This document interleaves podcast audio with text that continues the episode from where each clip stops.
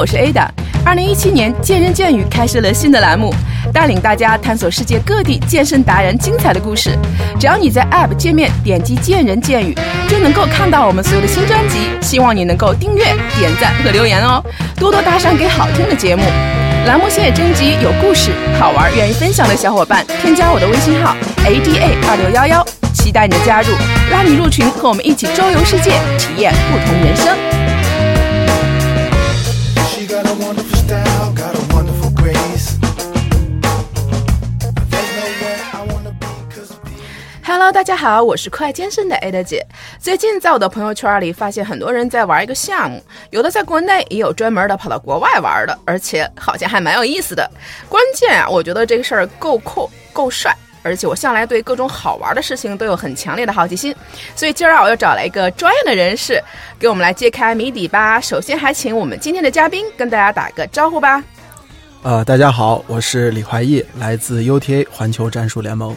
嗯，今儿那个我跟大家在前面一顿卖关子啊，我说今儿聊的什么呀？其实聊的是一个射击哈。其实特别巧，我是前一阵有一个哥哥啊，明哥，然后我看他前阵就去美国，然后各种那个射击打枪，而且真的除了明哥以外，还有很多一些其他的朋友，啊、有菲律宾的吧，然后有呃有这个美国的吧，然后各个地方。哎，我觉得好像在我身边玩射击的也比较多，比较好玩，所以说今天也是通过明哥啊，然后认识了这个华裔，所以说我今儿还是想跟华裔了解了解了解这个，哎，对我来说比较新奇的一个玩意儿啊。那这个华裔能不能给我们大家先介绍一下这个射击这项运动？能不能给我们大家先普及一下？呃，这样射击的运动呢，其实范围很广泛。那么我们最常见的是奥运会的这种竞技射击，嗯他们站在那儿啊、单手叉腰，另外一只手举起来，嗯然后去打一个很精准的一个射击的方式。那么，呃，现在我们正在玩的这个射击运动呢，跟奥运会的射击是有一个很明显的区别的。嗯，呃，在奥运的这个传统运动员的嘴里呢，我们这个东西叫速射。那什么意思呢？就是说我们的速度可能会更快一些。那么在我个人看来，我们的这个射击运动和奥运会的竞技射击最大的区别，就是奥运会的传统是站在那儿打精度，而我们的这个射击项目是边跑边打，打嗯速度。对，因为我还看过那个民哥说还可以打那种游戏的，就有有那种模拟场景的，是不是啊？啊是然后还得他说得用脑子打，你以为你打得准吗？不是，你是得用脑子打。在我们这儿这个用脑子其实是叫做用战术，啊、嗯用一个战术的方式来去做，啊，哪些威胁是更重要的，你要率先去消灭的，哪些人质是你需要去啊、进行这个解救的。所以说，它因为不同的环境下啊、它有各种各样的变化形式，所以说是需要用脑子，或者我们讲叫用战术。嗯，所以说我觉得这可能是它特别迷人的一个地方，特别有趣儿，它趣味性很强啊。趣味性很强，对对对，我知道这个射击好像还有一种这个不同的分类啊，比如说我看有的人说这个 IPDA 啊和 IPSA，你能不能给我们大家这个普及一下这个是什么什么意思呢？好的，好的，那个呃，纠正您一下啊，嗯应该是 IPSC。IPSC 是吗？对对对，嗯嗯啊、那这个 IDPA 和 IPSC 这四个英文字母呢，代表了呃两个射击运动的形式。当然，我指的是所谓的这个速射的射击运动的形式。那么，也是目前在世界上最流行、最风靡的射击运动赛事。那么，他们两个有一个共性，就都是使用手枪，啊、基本上是主要使用手枪作为武器。那么，呃，不同点在于，我们首先从名字上来界定一下。那所谓的 IDPA 呢，叫国际防卫手枪协会，那么英文全称是 International Defensive Pistol Association，嗯国际防卫手枪协会。那么 IPSC 呢，呃，中文翻译是国际实用射击协会，那么它的英文全称是 International Practical Shooting Confederation。I IPSC 和 IDPA 最大的区别，呃，在于以下几个点。嗯那么首先呢，啊、IPSC 它使用的枪可以用改装枪，IDPA 呢是要用原厂枪。嗯这个所谓的改装枪啊，基本上就是在枪的瞄准系统上增加它的性能，呃，增加一些枪口制退器，让它的这个呃后坐力变得更小，那么调整扳机的灵敏度，让扳机变得更轻，等等这一系列。那么总的来讲是把枪的性能和状态会进行一些非常极致的改造，那么有点像我们去玩车时候的改装车。那么 IDPA 呢，因为它是从防卫这个理念出发的，所以说 IDPA 对于啊射击发射器的要求是一定要用原厂枪。那么在 IDPA 这个协会的运动员看来啊，呃，当初他们创建 IDPA 这个协会的时候，主要就是希望大家能够通过呃探讨和交流和在一起的比赛，来提升自己使用枪去进行防卫、家庭防卫的能力。因为我们知道，在国外其实公民是有合法的用枪防卫的权利的。那么，所以他们会觉得技术是他们更重要的一个呃认知标准。啊、所以，那么 IPSC 呢，就在这个改装枪械的道路上越走越远。那么 IDPA 的这些人呢，就在技术的这个探索领域当中越走越深。所以说这也是两个方向啊。那我觉得，呃，那怀疑你现在主要是走的哪个方向呢？哦，我们呢啊、走的是 IDPA 的这个方向，叫国际防卫手枪协会。那为什么我会选择 IDPA 这个啊、射击运动嗯来去变成自己的一个爱好和这个持续的这个追求呢？呃，是因为在我看来，因为首先我们毕竟还是在中国大陆，那我们的这个国家治安环境是非常良好的。嗯啊、我我对我的祖国这个这个非常满意的就是我们真的不需要。担心自己有一天可能会用武器去进行这个嗯防卫，那么但是呢，对于我来讲，当我出国去啊、呃到合法的国家和合法的射击场去啊、呃玩这个射击运动的时候呢，呃，枪械的这个呃怎么讲，枪械能否改装，对于对于我们来讲，其实困难是很大的，呃，因为你作为中国公民没有办法在呃外国就很轻松的去拥有买枪的资格，所以你的枪械的购置。啊、改装，甚至以后，因为我们毕竟来去做这个射击运动，很多时候我们会去参加各种各样的比赛。那这个比赛都会在世界上的各个国家组织。啊、做一个假设啊，假设我在泰国啊、买了一支枪，但是我这个枪如果要去运到意大利参加比赛的话，那会给我带来很大的这个困难。啊，那因为 IPSC 这个射击运动，它需要你首先得自己购买枪，得根据自己的这个手型啊、射击习惯啊进行改造。当然，这也是一笔不小的花费。那么最重要的是，当你要去其他国家和地区参加比赛，你还得把自己的枪带过去。嗯，所以这样的一个手续是一个非常麻烦的事情。那 IDPA 的优势这个时候就凸显出来了，我无论走到哪儿都可以租到原厂枪，嗯，那么我直接就可以在任何一个国家、任何一个地区去参加任何一个我希望能够去参加的赛事。啊嗯，其实听了怀这个解释，其实也也也也，就是给了我心里疑问的一个小答案啊。因为我觉嗯得就是改装，我觉得第一个想到改装车，我说哇，改装车好酷啊！你看像确实是很酷八，哇塞，我觉得你知道吗？我觉得哎，其实要我觉得好像第一个，我觉得哎呀，一定改装枪其实很有意思的，而且嗯是的，可以很酷、很炫，然后还有自己的个人的这个 style 这种啊。是的但实际上，刚才听了怀疑这样去讲，我就感觉，嗯，其实从这个实用性、便携性和方便性和更加实际的角度来讲，真的可能是对 IPDA 可能会更适合。更适合我们现在的这个身份。那么，呃，其实还有一些补充吧。当然，这些嗯补充它可能并不是因为去参赛的方便，或者是因为你的使用的方便。嗯那么 IDPA 这个协会呢，它有一个这个啊。创立的初衷吧，就是像我刚刚给您介绍过的，他们是希望通过这个探讨如何进行防卫的这个技术，来提升自己防卫的能力的。所以他们会假设，在可能真的发生一些危险情况的时候，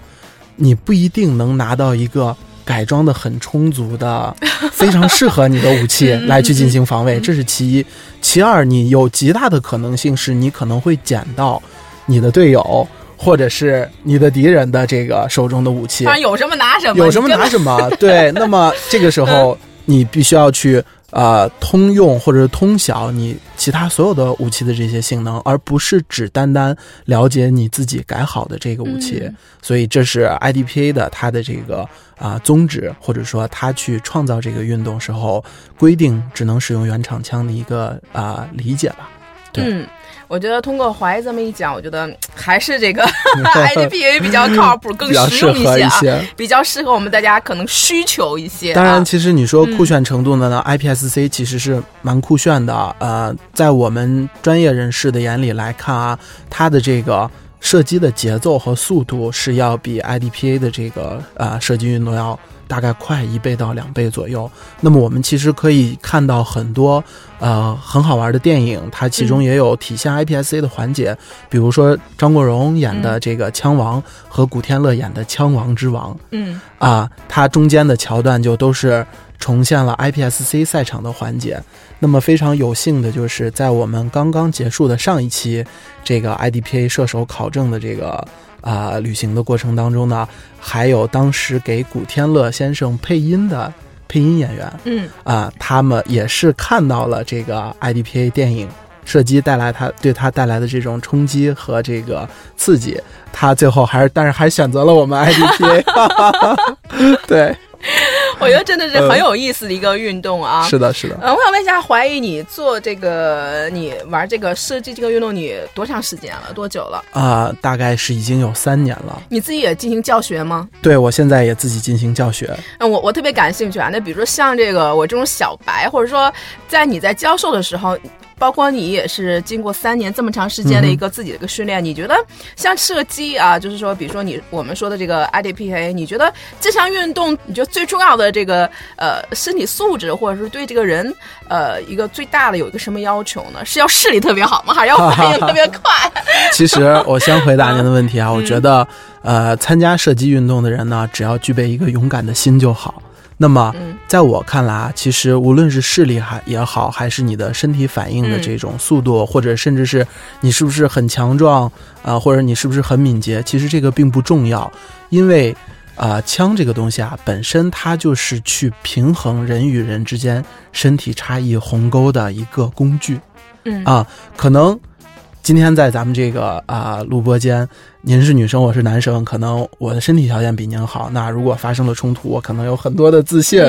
来去打到你啊，或者怎么样。但如果你也有枪，我也有枪，那么我一定会非常客气的跟你说话。嗯啊，它保证了人与人之间一种平衡。那恰恰在国外，什么样的人才是呃对枪最有需求的人呢？反而是一些老弱病残啊、妇女啊，他们可能用枪去防身的需求，反而比一些更健壮的成年人更多一些。那么。尤其让我感动的是，我们经常能在国外的赛场上看到很多残疾的选手，嗯来去参加这个 IDPA 的比赛。嗯，有的残疾的选手是原来在这个呃美军服役的过程当中，可能因为征战导致的身体的残疾，但是他依然喜欢射击这个运动。有的残疾选手可能就是先天性的残疾，我还见到过坐着轮椅的，嗯然后去打枪。那么当然在呃国际射击运动的这些规则当中，有非常健全的对于残疾选手参赛的这个标准啊、以及便利于他们参赛的一些规定。但是我能看得到，因为射击其实也是一种体育运动，也是一种爱好。我能看得到这些人发自内心对这个射击运动的爱好。同时，当我看到这些选手的时候，我我真的也非常尊敬他们。呃，对于挑战自己，呃，对于去实现自己爱好付出的这些努力和决心。其实有的时候，如果你能上网能看得到有大量这种视频，有的有的人甚至没有手，他可能只有一个能扣动扳机的一个、一个关节啊，怎么样，他都会去进行射击，而且打的还非常好。嗯所以，所以在我看来，其实呃，不管您的身体条件是什么样，当然啦，我们我们肯定，如果您要来跟我们一起去参加射击运动，首先要保证您是一个健康的状态，嗯不要有太过的，比如说这个呃身体和心理的一些重大问题，那我觉得就可以。啊，嗯。那么当然了，刚刚您也谈到了视力，我觉得视力其实对于射击来讲，嗯、这个可能是大家的一个认知误区，呃，视力一定不是射击的最主要的影响因素，那万一近视眼、高度近视，真的是。打到 打到对，打的不是敌人，打到自己人怎么不会不会不会不会，呃，那么，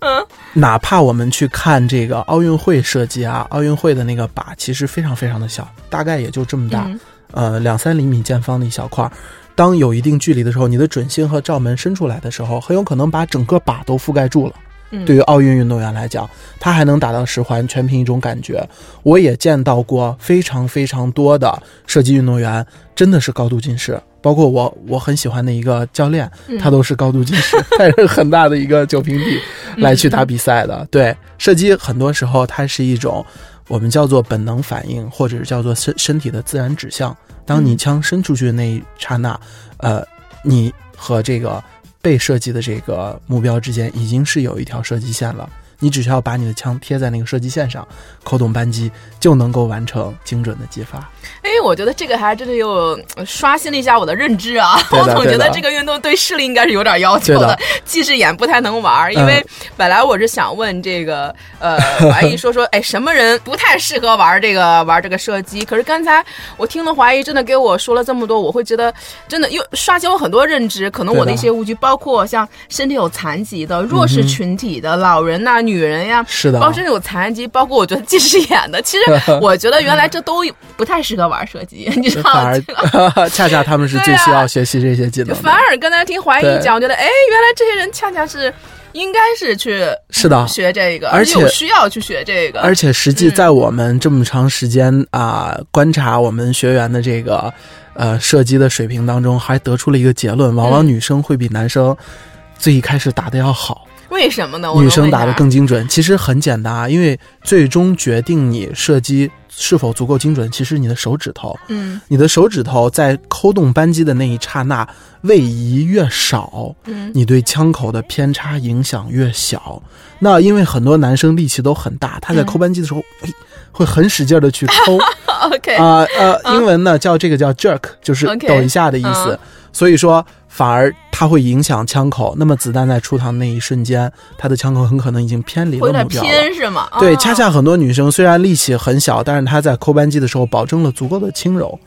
扣的时候就只要轻轻就能够打得很可以了。对就能够打得很准。往往女生打的一上来都是很准的。我想问一下，咱嗯们现在玩那个射击的女生多吗？呃，在我原来没有去从事这个射击啊、就是教学工作之前，我一直以为好像男生应该更多一些。对啊，但当我实际真的去啊、从事了这个行业，我会发现男女的比例啊，有的时候在我们有一些班竟然高达一比一，哇，那么那女生还是不少的。非常的多。嗯而且这些女生令我很惊讶的，还都是一些精英女性，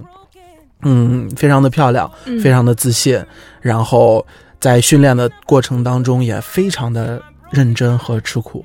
一点儿嗯不属于男生。这个，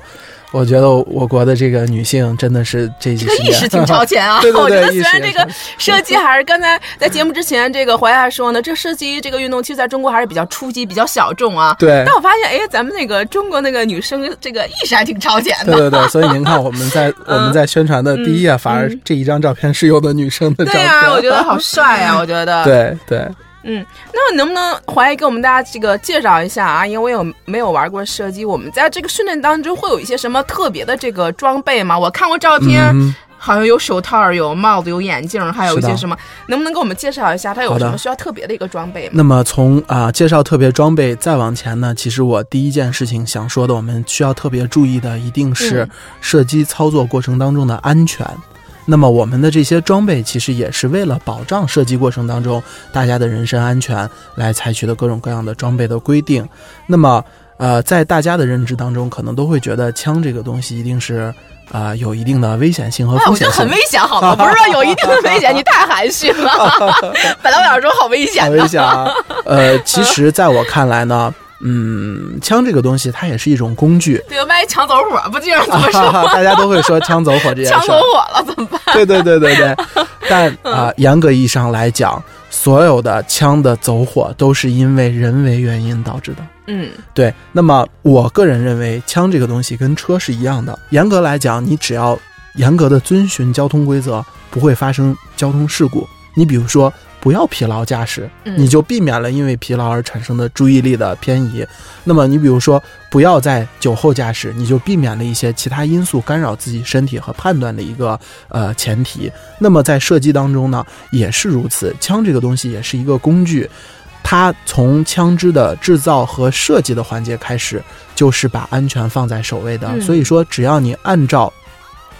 安全的操作流程来去进行射击运动的话，一定不会出现问题。那么在这儿，我就一定要给大家，呃，未来无论是对射击感兴趣的朋友也好，还是您已经准备动身嗯去参加射击的这个运动和活动的朋友来好，一定要记住以下的四个安全原则。嗯那么这四个安全原则是通行于国际所有射击场，包括啊、军军队啊、警察啊、执法机构啊，凡是跟枪打交道的人，都要对射击安全的四原则有一个认知。那么这四原则分别是什么呢？首先，第一，我们要认为每一把枪都是已经上膛的状态。那这个所谓的上膛状态，就是说子弹已经在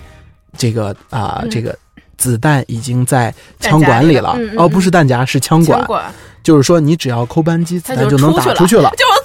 了，特别是走火了，对对对，好吧，就是对很多走火就是因为这个发生的。当你去认为这个枪是上膛状态的前提下，你对这个东西就要有敬畏之心。哇，马上我就已经怕了，我对对对对对，你就要很认 真的去对待它，不能拿着它耍，对吧？嗯就我们看到很多电影，其实是给我们一个非常不好的教育，就打得很酷炫，然后各种转啊，各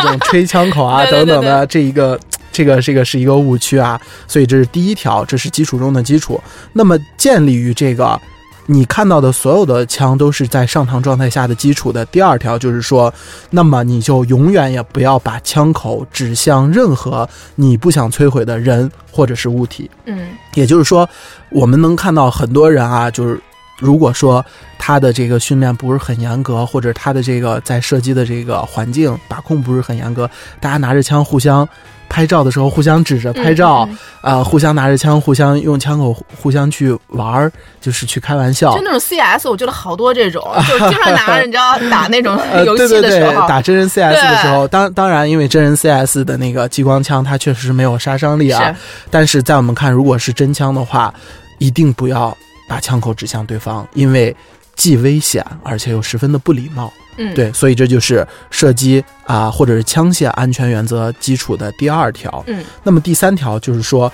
在你不准备射击的时候，要始终把你的手指放在扳机护环之外。嗯那如果您去看一些呃新闻，比如说您看一些外国军警单位的人巡逻，或者是看我们的这个呃军人啊、警察去进行巡逻的时候，你们会发现他的手指头是放在扳机护环外面的。但恰恰你看到一些没有进行过专业训练和学习的新手，他去拍照的时候，手都会抠在扳机护环里面。我们叫这个呀叫金手指。你拿起枪来是不是金手指？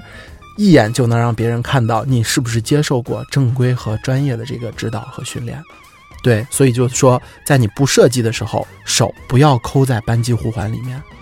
这是第三条。嗯那么最后一条呢，就是说，当你进行射击之前，你要反复的去确认你要射击的靶标以及靶标周围的情况，啊、因为你在射击场进行射击的时候，靶处在这儿，很有可能它后面有人，或者后面有一些硬质的物体，子弹打上去可能会反弹啊，可能会会碎啊，会碎箭啊等等的，你要去仔细检查，你要去进行射击时候的这个靶标。那么当然，我说的以上的四条训练安全原则或者枪械使用安全原则啊，都是指我们在做射击运动和这个射击训练和体验时候的。那真正打起仗来肯定不一样啊。当然，我们离这个东西非常的遥远。我们今天谈的也是射击运动，所以说我们就把这四条安全原则呃告诉大家，也希望大家以后再去接触射击运动的时候一定要有所注意。嗯啊，那么说完了这个安全原则，我们再来说一下射击用的装备。其实，在 IDPA 的这个射击装备里面呢，是非常简单的。那基于人的安全来讲，我们一定要让大家有的是眼镜、耳机、枪套和弹夹套。那么护目镜是防止啊、枪在射击的过程当中肯定是会有枪火、会有枪油、会有火药。嗯那么可能打到了这个其他的物体当中，我刚刚也说过了，可能把别的物体打碎，或者是子弹自己碎了，有一些飞溅的东西。然后也有的时候枪会抛壳嘛，一这个弹壳掉出来也有可能它飞的方向，如果你旁边有人在射击，可能会弹到你的嗯啊、面部。那么眼镜是用来保障眼睛的安全的。那么石英降噪耳机呢，是去防止枪的巨大的噪音对你的耳膜造成的伤害的。那么我们看很多电影啊、电视剧啊，大家好像不戴耳机，梆梆梆打枪，还能听到别人说话对。，而且各种姿势、各种造型，我也没看谁戴眼镜、戴耳包对或者对对对戴这个。其实我是体验过在不戴耳机的前提下打这个九毫米手枪的。九毫米手枪是已经是很通用、很常见的一种枪的型号了。嘣一枪响了之后，我应该耳鸣的时间应该得有持续三到五分钟，我是听不到别人说话的哇，真的，啊，真的。所以说，嗯，很多这个影视作品的这个误导啊，这个比较严重 那。都是拍电影，我只能说都是拍电影。对，所以尤其是在射击场上那，因为不止只有你一个人在进行射击，那么这个枪声是持久而且密集的，所以一定要去对耳朵进行防护措施。不管是你用耳塞塞住也好，还是用我们我们现在用的这个装备比较高级啊，叫拾音降噪耳机。嗯，枪声响起了之后呢，它能把更高分贝的枪声屏蔽掉，但是我跟你说话的这个呃声音反而还会被麦克风收进来去进行放大，保证我们在射击场上能够进行这个清晰而且非常准确的交流，这个非常的关键。对对对，那么我在啊、国外进行射击的时候见过一个非常好玩的救急方法，就是说，哎呦，我去了靶场，我既没有戴耳塞，也没有戴耳机，我永远用手捂着耳朵不现实啊，我还得用手去操作别的东西，怎么办呢？你可以拿两颗子弹，把子弹头 塞在耳朵眼里，好用吗？好用呃吗？好用是挺好用，至少肯定是能隔音嗯嗯啊。但是这这是一个嗯，怎么讲没有办法的办法，应急的办法。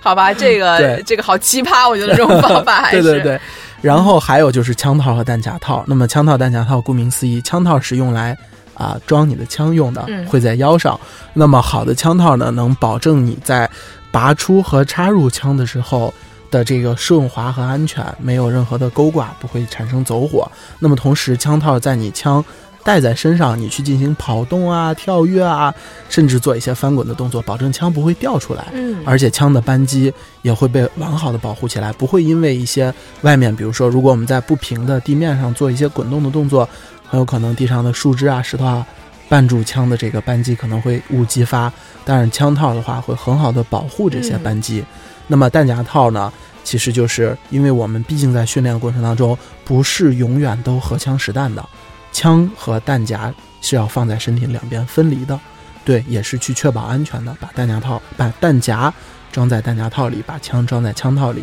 那么我刚刚说的这四个东西呢，就是在进行 IDPA 射击运动的训练和比赛的时候一定要有的装备。必要的，啊对对对装备啊。你没有这四样装备，我们是不允许你来参加这个训练或者是进入比赛的。嗯，那这装备我想问一下，是要自己准备好吗？还是说你可以在这个射击场去租啊？嗯，射击场上呢也能租得到，但是这个东西啊，其实呃说的很直白一点，嗯，有点像自己的，比如说自己的羽毛球拍或者自己的高尔夫球杆。对对对，如果你有自己嗯的话，那这些装备能够更适应你的这个需求啊，嗯。它能更贴合，或者你能更喜欢，也有颜色可以选，女生可以用粉色的枪套，呃，这样显得更可爱啊，等等，这种都会有。对，嗯，哎，我还有一个问题想问你，怀疑，因为为什么我发现我的朋友们，呃，也经常在朋友圈里，然后说，呃，今天要到这儿考试，比如上菲律宾呀、有的上美国考试啊，嗯我还特别奇怪他，但是国内有练习场，我还说为什么？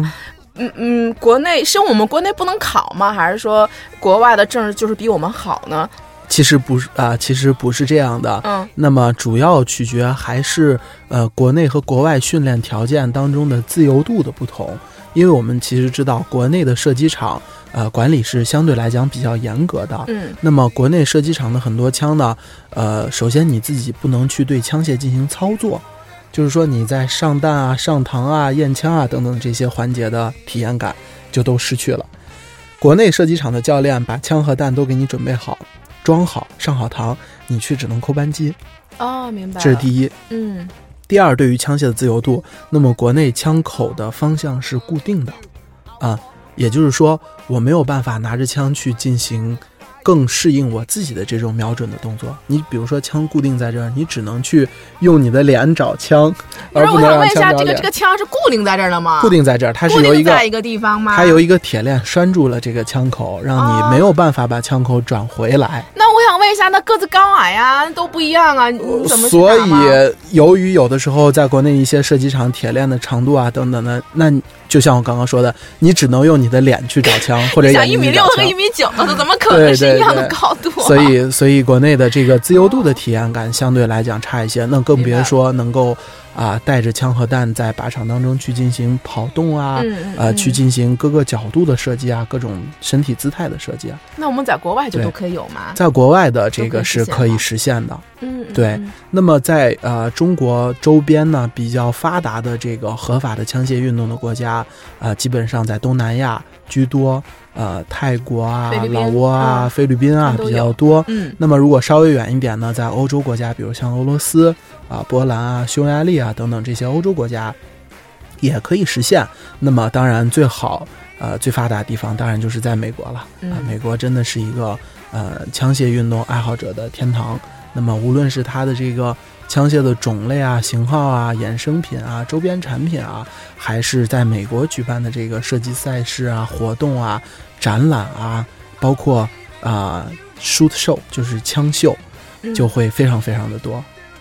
其实我也知道，这个怀疑也是经常去美国啊，因为他过一阵儿也是要去美国参加一些比赛。因为你也走过，也见过这么些国家和地方，你能不能跟我们大家聊聊？你觉得，哎，咱们中国目前跟这个像跟一些其他国家，你觉得我们的这个主要的差距在哪里？硬件、软件，嗯包括老师培训这一块儿，能不能跟我们大家去聊聊呢？那么从这个角度，从硬件的角度先聊呢，其实我可以说，呃，中国的射击场的硬件建设环境真的是非常好的，就像我们的高铁一样，在世界各地大家看起来都是真的是很很高档、很豪华。但是一个非常好的硬件，就像我刚刚说的，如果没有更好的自由度，如果没有更好的这个训练安全的制度来去保证的话呢，它的可玩性也并不像国外那么高。嗯我见过很多外国、美国的射击场，啊、包括东南亚的射击场，可能都非常简陋，但是由于他们有这个很良好的安全保障制度，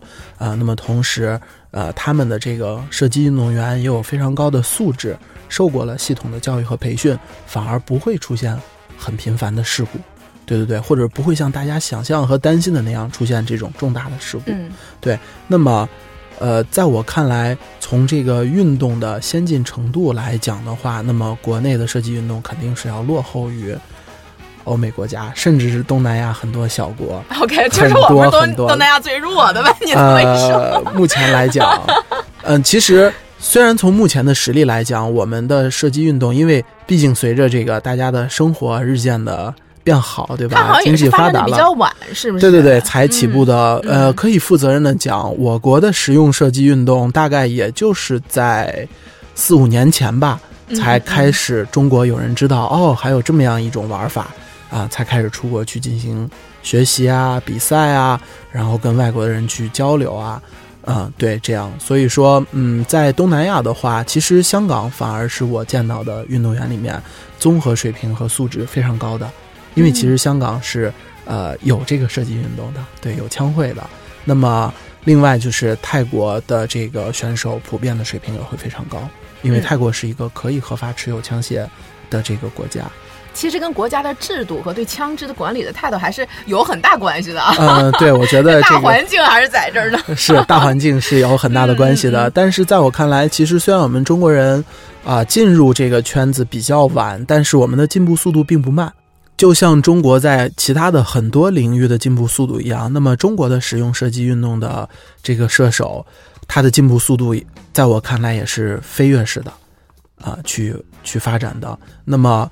在刚刚结束的泰国的一个女皇杯赛事上，那么泰国的女皇杯已经基本上是东南亚最高规格的赛事了，它是以泰国王后的名义举办的。那么皇后杯，呃，它的这个比赛的收益啊，各方面还有一部分是要捐献给泰国的一些贫困地区啊、儿童啊等等的。那么在这一次的比赛上，呃，我们就有好几位中国选手获得了奖牌。那么当然，因为这个射击运动非常的公平啊，它根据你使用的不同的枪械型号和你运动员所处的这个水平进行了分组。那么我们有一位射击运动员获得了新手组的冠军，这是一个非常难能可贵的一个事儿。那么作为我本人来讲呢，我是在整个女皇杯的综合排名上获得了第二十五名。那在看这个排位前面的话，呃，排在我前面的说中文的人基本上也就是四名，两名香港选手，一名在美国的选手和一名在加拿大的选手。哇，我觉得已经好棒了，我觉得。因为我知道华裔呃做这个射击也才三三年左右啊也，就接触也就三年对，也就三年左右的时间，我觉得能有今天的成绩，真的已经很棒了。而且我们的训练条件还是比较啊、艰苦的艰苦的，得 跑好远。对对，其实，在你所有的学习和你的这个比赛经历中，你有什么一些特别的经历，或者特别的一些呃，给你印象特别深刻的事情，想跟大家去，或者有意思的，或者说你受到惊吓的，然后让你印象特别深刻的事，有什么特别想说的，跟大家去分享一下吗？有吗？嗯，让我最印象深刻的嗯事情，我觉得就是啊、我们的这个射手对于射击运动的态度。嗯那其实最早在我看来，因为我最早接触这个射击也是从体验开始的，就是拿着枪啊、随便打一打，搂一搂。对我们说就是搂搂搂枪，撸撸枪嗯啊、然后就觉得哎呀，射击是挺快乐的，挺刺激的。这个后坐力啊，枪支的这个冲击力和噪音啊，甚至子弹的破坏力啊，嗯带给我们很多的这种愉悦。那么，但是越往后呢，我们越会发现，呃，大家已经不再是随随便便拿着枪去玩儿，而且大家开始很去重视啊、这个射击运动了。呃，大家会很努力的去进行训练，然后去很努力的去呃探讨，把这个东西当成自己生活的一部分。而且我最感动的是，我们有很多朋友，他们会从射击当中领悟很多人生的道理。嗯呃，来去带回到自己的呃本职工作当中啊，自己的行业当中，甚至是自己的生活当中。嗯，有的在我们的这个运动员里面，很多是从事金融行业的，嗯他们就总结出了很多的射击跟金融相关的规律，比如说，呃，你当你真正的去捕捉目标的时候，一定是要做好注意力的集中，排除外部的干扰和噪音和压力。那么，当你去真正的进行目标与目标之间的切换的时候，一定要迅速，而且非常的要有决心和有魄力等等的这一系列的体验。那么同时，我觉得给我以很大的这个印象的是，我很开心我们的这个通过射击这样的一个爱好，很多人彼此成为了原本是陌路人，但是成为了好朋友，甚至还有成为情侣的。嗯啊、那么同样我非常暖心的是，有很多有非常开明而且先进眼光的父母，能够带着自己的子女啊、来去学习射击这个运动，来去参与射击的这个运动。我见过有爸爸带着孩子的，妈妈带着。兄弟俩的，也也有女儿带着爸爸的，也有爸爸带着女儿的，好，好多嗯他们会对自己的这个子女，让他们掌握更多的这种我们讲，它应该是生存技能的一部分，呃，而付出很多的时间和精力。对，也有这个夫妻一起过来的，所以这些点点滴滴的小事情，反而是让我觉得比我们拿到了多好的成绩，拿到了奖牌而更激动，或者说印象更深刻的事情。那之所以我们去，包括我在努力的再去从事这个射击运动的推广工作，也是因为看到了大家的这些收获，呃，因为射击运动而带来的喜悦，所以我才觉得我做的这个事情呢，也是非常非常有意义的。嗯，我觉得这个刚才听的这个怀疑讲，我觉得哎，我觉得还真的是有很多人有这种意识啊，对这项运动的一些意识，其实可能要超出我原来的一个预期。对。那因为我知道，毕竟射击啊，它是一个还是门槛比较高、专业性比较强、对安全要求非常高的一项运动啊。那能不能呃，我觉得是不是如果去学习射击的话，一定要有一个呃安全的场所啊、呃我不知道是不是有一些、应该叫俱乐部，是不是？所以说我最后一个问题还是想问一下怀疑，我们怎么样去选择这个正规的渠道去学习？包括能不能也给我们的这个呃听众能介绍一下我们自己的这样的一个俱乐部呢？好的，好的，没问题。这一段有点王婆卖瓜的意思啊。